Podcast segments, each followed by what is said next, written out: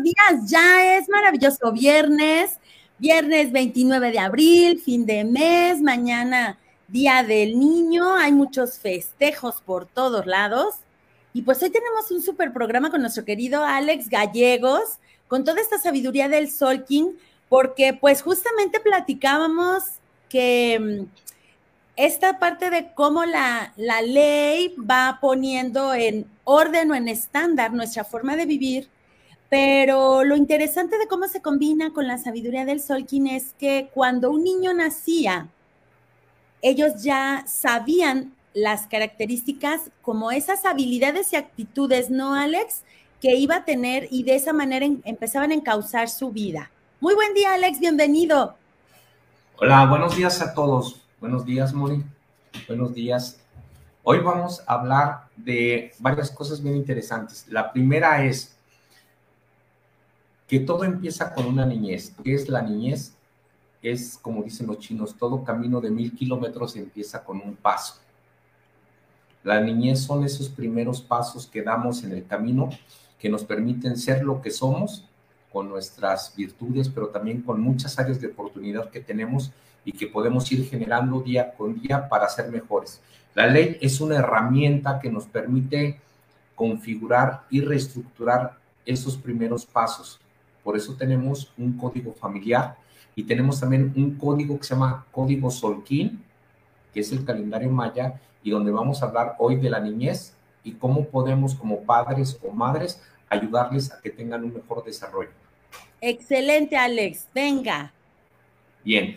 Ejemplo número uno. Vamos a pensar que un niño que se llama Juan nace hoy. Estamos hablando de hoy hace dos mil años. O podemos hablar de hoy dentro de dos mil años. Claro. reestructurar la vida y hablar de hoy en el ahora. Este niño le tocaría un símbolo. A ver, aquí están. Poquito, poquito. Eso. Ahí, Alex, un poquito arriba. El centro del niño es un dragón. Arriba se llama Caminante del Cielo. Ajá. Un mono, un sol y un espejo.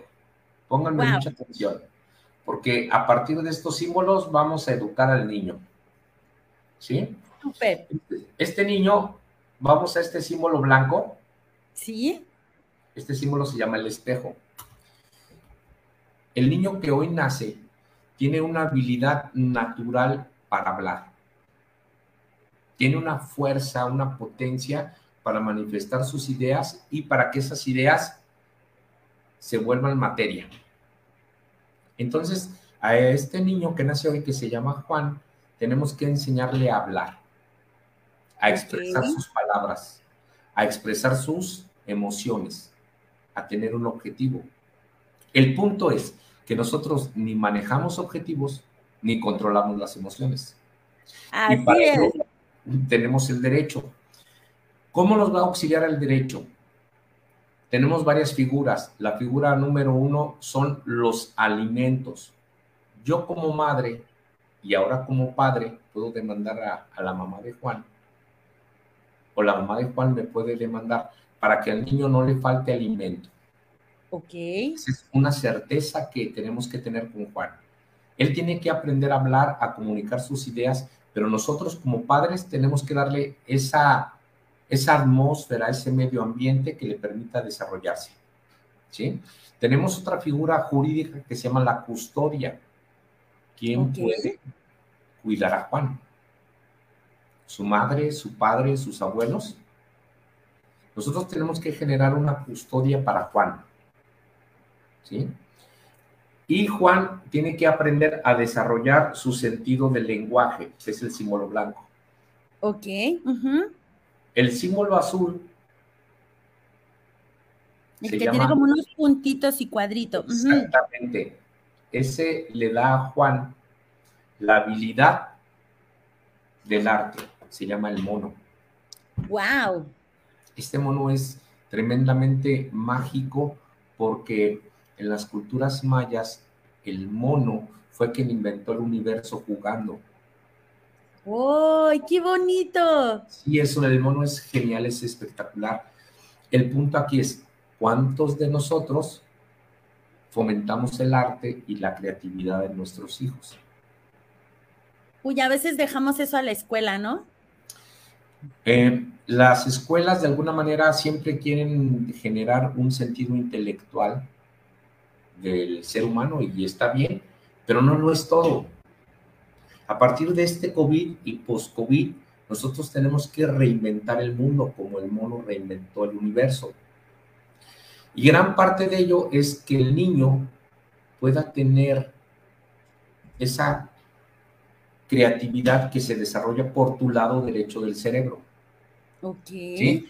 Entonces, para eso es muy importante que el niño esté bien alimentado, que por eso tenemos en la ley el juicio de alimentos, que haya quien lo cuide, que por eso en la ley, vuelvo a repetir, tenemos el, la custodia, la custodia que puede ser provisional o definitiva, para que Juan pueda desarrollarse creativamente. Estamos hablando de un niño que hipotéticamente nació hoy. Claro. Hace dos mil años en el pasado, o dos mil años en el futuro, o en hoy presente. ¿Sí? Sí. Abajo, Juan. Ahí se ve súper bien el amarillito, Alex. Ese amarillo se llama el sol. Ok.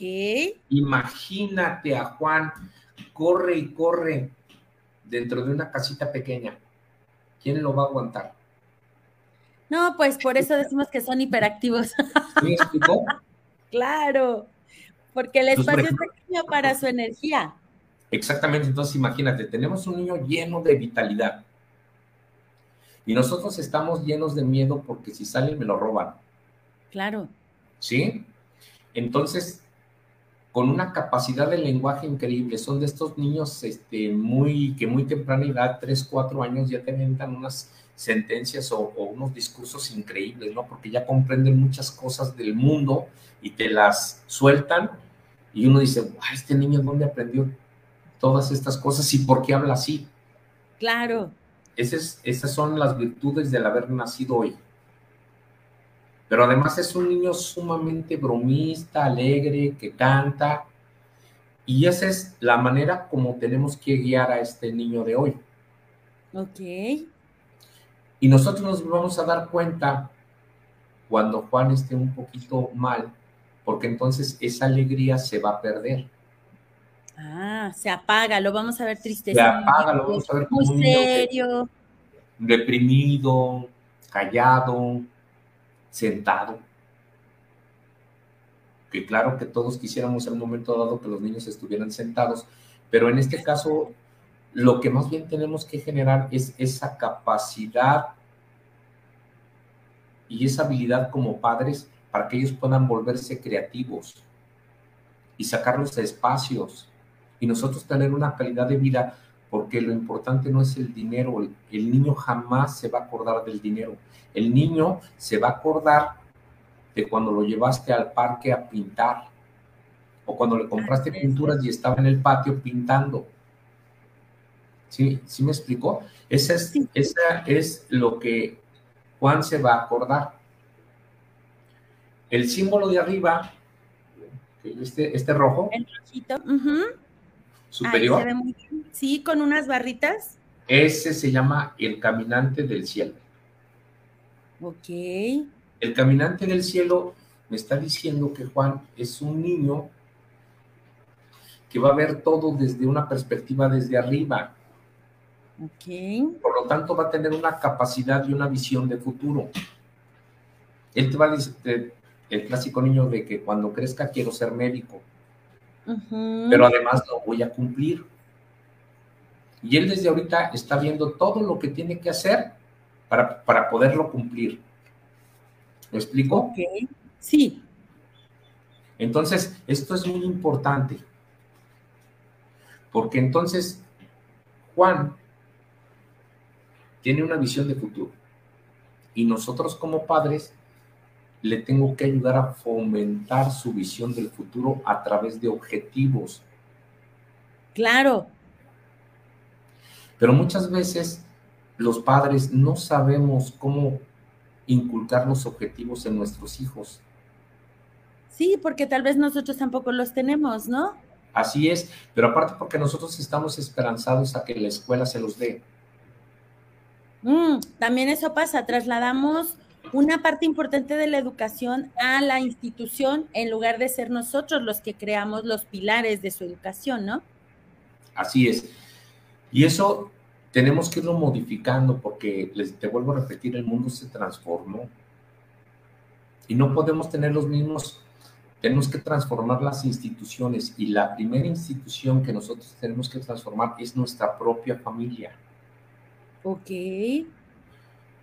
Y luego tenemos mm, en el centro. Otro rojito. Otro rojo que se llama el dragón. Súper bien. Ajá. Ese dragón hace que todo inicie y reinicie. ¿Sí? Entonces, el dragón le va a dar a Juan esa fuerza para iniciar proyectos. Ok. o un joven o un adulto que siempre va a estar metido en proyectos. Pero nosotros tenemos que enseñar a este niño a que sepa utilizar su diálogo para conseguir los objetivos. Tenemos que enseñarlo a desarrollar su visión, porque él ya la trae. Tenemos que enseñarlo a utilizar su arte, su creatividad, y tenemos que enseñarlo a que canalice su esfuerzo. Wow. Si te das cuenta, estamos repensando la educación. Sí, de hecho. Y entonces el derecho nos permite crear toda la estructura que nos que, que sea factible que esto que estamos platicando se vuelva realidad. Como te digo, una custodia puede ser custodia que tenga la mamá, que pueda tener el papá, los abuelos, un juicio de alimentos que probablemente el papá no gane lo suficiente, pero que esté seguro. Claro. Cada semana, cada 15 días, cada mes, ¿verdad? Y bueno, también existe otra figura que es el divorcio, pero también nosotros tenemos que enseñar a, a este niño a que sepa que no, que las cosas no, no son para siempre. Ok que el hecho de que viva con su mamá o que viva con su papá no quiere decir que yo no lo quiera o no lo quiera su madre. Así es. Y desde esa perspectiva, nosotros también nos tenemos que reeducar. Es muy importante reeducarnos para que podamos hacer un mundo más amable, un mundo con una seguridad, porque lo primero que tenemos que reinventar, pues es mi familia, es el lugar, el, mi hogar donde estoy, donde estás. ¿Cómo le vamos a hacer para sacar el mayor provecho de la vida con estas habilidades del día de hoy, de este joven o de este niño que hoy nos visita en el mundo? ¿Sí? Entonces, es muy importante que comprendamos desde esta perspectiva cultural de estos calendarios mayas que están sustentados en el artículo segundo constitucional, esta visión. Imagínate un niño con una fuerza impactante en su palabra, en su actuar, sumamente creativo y sumamente visionario. ¿Cómo voy a desarrollar esas habilidades en él? ¿Cómo? Esa es la pregunta. Exactamente, el calendario maya nos da esa visión para poder generar un nuevo concepto de la educación. La educación es muy importante y depende de nosotros y el calendario maya nos da una guía para que podamos dirigir a este niño. ¿Cómo ves? ¿Qué opinas? Me parece súper interesante porque al final del día, creo que también podemos hacer un acopio de fortalezas para generar espacios donde esas cualidades que tiene una persona y que sabemos que las trae de forma nata, pues pueden sumar. A movimientos importantes, a una sociedad que esté buscando cambiar de una manera más efectiva. Y si a veces no sabemos que tenemos como ciertas cualidades, pues de alguna manera es como no saber que tienes una ventaja, ¿no? Es como derrochar un poco de energía porque no sabes que tienes una ventaja para hacer ciertas cosas. El problema es que batallamos casi 50 años para darte cuenta de las habilidades que poseías desde que eras bebé, me explico. Y eso es porque la educación que tenemos de alguna manera está un poco limitada, porque nos quieren homogenizar cuando realmente cada uno tiene una serie de habilidades muy importantes y tenemos una herramienta que nos permite ver esas habilidades importantes que cada niño tiene. Vuelvo al ejemplo del día de hoy, hace dos mil años. Hace dos mil años, los olmecas o los mayas, al ver este calendario, inmediatamente ubicaban las habilidades creativas de este niño y le da, tenía unos profesores especializados en su, en su instrucción cultural, pero también en su arte de la poesía o del hablar. Claro. Y en prepararse para la guerra físicamente. Entonces, si te das cuenta, actualmente la educación física en las escuelas creo es una vez a la semana o dos veces a la semana. Sí. Cuando un niño como Juan... Requiere todos los días. Exactamente. Entonces requiere probablemente de que tuviéramos una escuela donde se quedan después de las clases dos horas diarias a hacer ejercicio.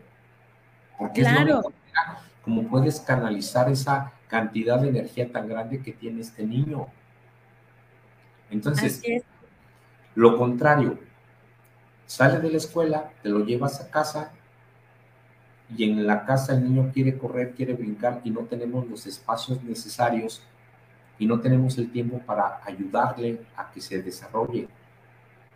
Claro, y a lo mejor, pues, mm, la vida nos ha dado herramientas que si bien es cierto son útiles para muchas cosas, podrían anclar la alegría de un niño como lo sería una tableta, ¿no? Con tecnología que en lugar de dinamizarlo, lo sentaría a, bueno, entretente con esto.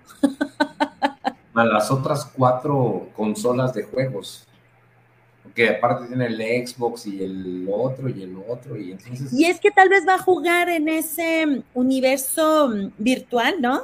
con otros chicos, donde él va a tener un personaje, pero no es esa actividad natural de su propio cuerpo, ¿no? Sino es algo que solo su mente estaría creando a través de la ilusión del videojuego. Así es. De alguna manera la ilusión no es mala. El punto es que nosotros como padres ya no la estamos dirigiendo, porque quien dirige esa ilusión, esa creatividad, pues son los juegos. Y, claro. Y, nosotros tenemos que generar un juego de la educación y del crecimiento, no un estrés. Y necesitamos ser más hábiles, más ágiles, y tenemos que encontrar nuevas perspectivas de darle al niño ese dinamismo que requiere, pero nosotros lo tenemos que asimilar primero. Y tenemos que romper todos esos paradigmas, porque si tú vienes aquí afuera de mi casa, te vas, vas a pasar en tu carro y te vas a dar cuenta que la mayoría de los vecinos tiene cartulinas que dice, basta de la inseguridad. Ok. Y eso a mí me da un mensaje de pánico social. Sí, sí, sí. Y si vivo paniqueado dentro de la sociedad que originalmente es para protegernos, ¿qué esperanzas le voy a dar a mi niño? Así es. Le enseño que desde pequeño él tiene que vivir con temor, tiene que estarse cuidando de todo mundo, no puede confiar en nadie y entonces obviamente tampoco confía en sí mismo, ¿no? Así es. Eso es muy importante porque hemos perdido la esencia del núcleo social. Originalmente, hace 3.000, 4.000 años, nos reuníamos para poder generar los alimentos y poder cazar eh, al animal que nos íbamos a comer durante toda la semana, ¿me explicó? Y para cuidarnos de nosotros. El punto es que ahora las sociedades son mucho más grandes y vivimos en un constante estrés psicológico. Porque el hecho de que haya 20 cartulinas en las casas no quiere decir que en este momento me estén robando. No. Pero estoy generando una sensación, una emoción permanente de un estado de inseguridad. Así es. Y el primer reto es cómo nos reeducamos, cómo cambiamos esta concepción del mundo para generar un estado de certeza. Esa es la pregunta de los 84 millones, Alex. ¿Cómo le haríamos? Bueno, es muy sencillo, porque acuérdate que a final de cuentas el pensamiento rebasa mi cerebro, pero también rebasa mis paredes de donde estoy de mi estudio y rebasa todo. Tenemos que generar un lenguaje positivo. Es decir, en vez de decir basta de la de inseguridad, tenemos que decir estamos creando una calle segura. Todos estamos trabajando para vivir mejor. Porque al final de cuentas, el Estado lo debe de crear, pero tampoco tiene un ejército de policías para que estén cada uno en una calle o cada uno en una casa para darte esa seguridad que tú quieres. No, y aunque estuviera, yo creo, Alex, que aunque estuviera una persona por calle cuidando, eso no sería una certeza de que ya no va a suceder algo malo, ¿no? O que ya no haya inseguridad, porque finalmente no podemos em, como despreciar, sería la palabra, a lo mejor no es la correcta, pero los equipos de la gente que realiza actividades que no son buenas, ejemplo, estas personas que van y roban las casas, los que van y, secuestran, los que van y ejercen otro tipo de eh, violencia ya de más alto grado como balasear o cosas así, pues están también organizados, ¿no? Y no vienen solos. Así es, es que la magia está en la palabra que se llama crimen y luego organizado. Así es. Como una palabra. les dimos, ¿no? El poder. Nosotros, les dimos la organización o ellos se lo dieron. Porque, pues es que antes no se, no se les denominaba así. Yo me acuerdo que no era como, o sea, eran los vándalos, los malvados, los. Y de repente se volvieron el crimen organizado y efectivamente está organizado y muy bien. Entonces, ahí está, ahí está el secreto. Nosotros tenemos que ser juntas de mejoras organizadas. Así es. U organización de junta de mejoras. Organización de padres. Organización de mujeres. En pro de la calidad de vida. No de la seguridad. Organización de vecinos, ¿no? Claro, organización de vecinos Por eso el niño que nace hoy, ya vimos que tiene el don de la palabra. Y tenemos que enseñar al niño que nació hoy, que es Juan, vamos a ponerle Juan, a que utilice correctamente los conceptos. Ok. Ya, ya vimos que es el símbolo en blanco. El espejito. El espejo, se llama el espejo. Este espejo es muy importante porque a partir de una reflexión como la que estamos haciendo, yo tengo que enseñar a mi niño a que maneje su discurso. Porque si no sabes qué va a pasar, cada uno en sus casas vamos a tener niños llenos de ansiedad. Y mira que ya hay, o sea, es que ya hay. Porque no estamos utilizando correctamente el discurso ni el lenguaje. Ok. El discurso es como una gran bomba, una bomba atómica, imagínate, donde la avientas, se expande y explota. Así es una palabra. Es, es, por ello que tenemos que reestructurar incluso hasta esos mensajes que ponemos de basta de inseguridad. Claro. Porque tú mismo le estás dando la fuerza a la palabra inseguridad. Inseguridad, así es. Es decir, cada uno con su mensaje me está diciendo que dentro de su casa no está bien, que no hay una calidad de vida porque estamos inseguros. Así es. Y si tú estás manifestando que estás inseguro dentro de tu casa, ¿qué certeza le estás dando a Juan?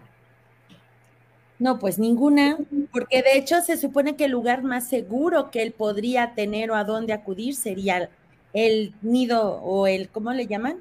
Tiene un nombre. Ah, claro, su casa. la casa, el este, lugar familiar, ¿no? Se supone que de entre todos los lugares, el lugar donde él sentiría que ahí está resguardado, está seguro, está protegido, hay estabilidad, incluso es el lugar donde él se puede desarrollar en su máximo potencial, pues es casa, ¿no? Mi hogar. Ahora vamos al símbolo de arriba, el caminante del cielo, y desarrolla tu visión, Mónica. Con esto que está pasando hoy, ¿cómo van a estar las colonias dentro de 20 años? Uy, pues lo que he observado, por ejemplo, porque la propuesta, ¿no? La escuchas luego de los vecinos es, todo el mundo quiere poner rejas por todos lados y controles de acceso porque creen que de esa manera eh, la violencia o la inseguridad ya no va a entrar y no tiene nada que ver. Cámaras, rejas. Cámaras, este, rejas, cinta, estas de, mm, ¿cómo se llama? Eléctricas, alarmas. Bueno, ahorita y en 20 años al futuro. No, pues blindadas, yo creo ya ni ventanas va a haber. Vamos a estar que metidos dentro de paredes sin ventanas. Así es, por seguridad. ¿No? Claro, pero aquí lo que nosotros tenemos que comprender es que la seguridad es, una, es un acto, es un hecho, es una consecuencia de una cuestión cultural. Ok. Tenemos que replantear nuestra situación cultural. Y tenemos que ser más inteligentes como vecinos, como padres, que nuestros problemas. Yo creo que nosotros somos consecuencias de, un, de unos gobiernos anteriores que nos hacían creer que todo era gratis y que el gobierno nos tenía que dar todo. Sí, de estirar la mano, ¿no? Sí, aún así, ahora con yo como profesionista que, soy, que soy abogado, de repente los líderes charros, abogados, me doy cuenta que manejaron ese mismo discurso, o sea, todo para los abogados tiene que ser gratis. Mm. todos los cursos tienen que ser gratis y todo lo que tú hagas tiene que ser gratis. Y yo me pregunto, ¿por qué? Claro, porque entonces ¿dónde está reconocer el valor, reconocer el valor de intercambio, ¿no? Más allá de un costo, porque luego en la cabeza costo es como, ay, cuesta, pero el valor de intercambio por reconocer algo que tú vas a sumar a mi vida, pues creo que eso es válido, ¿no? Y al final de cuentas ese intercambio y ese costo siempre será en la sociedad. Y entonces tenemos que enseñar a Juan a que vea esos intercambios de valores para que en su futuro él pueda ser más fluido, con más eficiencia y con mayor eficacia. ¿Qué pasa en las instituciones públicas? Pues el que está ahí está porque le dieron el trabajo, pero no porque él tenga un servicio de eficacia o eficiencia. Bueno, a lo mejor muchos, a lo mejor algunos sí tienen vocación. Claro, y eso sería, no que algunos, deberíamos de generar que todos. Así es. Como, ¿Sabes qué pienso? Que sí sería muy importante que entendiéramos la responsabilidad de ser un servidor público, ¿no? Que tienes la oportunidad de tener un empleo, entre comillas, porque la mayoría es seguro, en donde tu función principal es servir a la sociedad y es la sociedad quien paga tu sueldo. ¿Y por qué en vez de un servidor público no hablamos de servidores de vida? Ah, eso sería mucho más. Todos nos debemos de ser servidores de vida. Porque así como tú con, con el programa, buscamos la manera de servir a otros.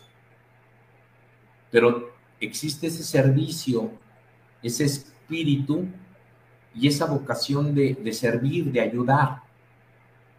Y esto tenemos que hacerlo viral. que todos nos salgamos de nosotros mismos para podernos volver servidores sociales, servidores públicos, servidores de, vida. Porque en la medida en que yo me vuelva servidor de vida y ayude a mis vecinos a que se sientan seguros, ¿sabes qué? Juan va a tener el medio ambiente correcto para desarrollarse. Así es. Pero si no me vuelvo yo un servidor de vida, todas esas fuerzas y potencias que tiene Juan se van a volver miedo. Y dentro de 5, 10 años o 20 años vamos a tener la cultura del miedo. Cuando la vida es para vivirse, disfrutarla, viajar, compartir, tomarnos el café con los amigos, ver a la familia, al abuelo, ir a visitar al amigo. Así es. Hay algo que no estamos haciendo bien y tenemos que analizarlo, reflexionarlo para que este Juan tenga el contexto necesario, jurídico, legal, social y familiar para que él se pueda desarrollar. Uy, Alex, pues creo que esa sería una excelente pregunta para dejar la reflexión, aprovechando el fin de semana y pues lo que resta para el festejo de los niños, porque creo que no está, o sea, nada está perdido. Cada día nos da la oportunidad de hacer algo ¿Y qué te parece si dejamos esa pregunta al aire como para la reflexión que cierra este mes? Claro, recuérdate que un camino de mil kilómetros empieza con un primer paso, pero no podemos caminar sobre vidrios. Tenemos que buscar un camino que nos permita desarrollarnos. Y nosotros no podemos ponerle a Juan un camino de vidrios. No, pues claro hacer que su camino sea transitable y que él desarrolle su fuerza. Reflexiona, piensa en esto. Tenemos que volvernos servidores de vida. Vamos a apoyarnos, hay que apoyarnos. ah, ya, Me encanta, me encanta esa reflexión y bueno, aprovechando y dando el impulso a esa reflexión maravillosa, le recordamos que hoy a las 12 horas, al mediodía, se termina el tiempo de participar en la promoción que tenemos por la rifa de la playera que está firmada por Tino. Y que mañana, en un programa especial que tendremos de niños y para niños, será el día en que les diremos quién es el ganador. Alex, como siempre es un gusto, es una, mm, es un gozo de riqueza, de sabiduría y de alegría escuchar todo esto que tienes para compartirnos, porque esa reflexión que nos dejas nos empuja a que desde nuestra trinchera, no vayamos desde nuestra trinchera, desde nuestro espacio, desde nuestro foro, desde nuestra voz, podamos hacer lo que sea necesario o que esté a nuestro alcance para al menos sumar un poquito a vivir en ese mundo mejor, a ser servidores de vida. Gracias y muchas felicitaciones por tu excelente trabajo, Mónica. Muchas gracias, Alex. Gracias por sumarte a este equipo maravilloso. Y recuerda, mañana tenemos una cita a las 11 a.m. en un programa especial donde conocerás quiénes son los ganadores de estos maravillosos premios. Alex, gracias por el regalo de tu presencia. Gracias a todos ustedes por escucharnos y repliquen, repliquen y repliquen para que llegue a más personas. Hasta la próxima. Hasta luego. Bonito fin de semana.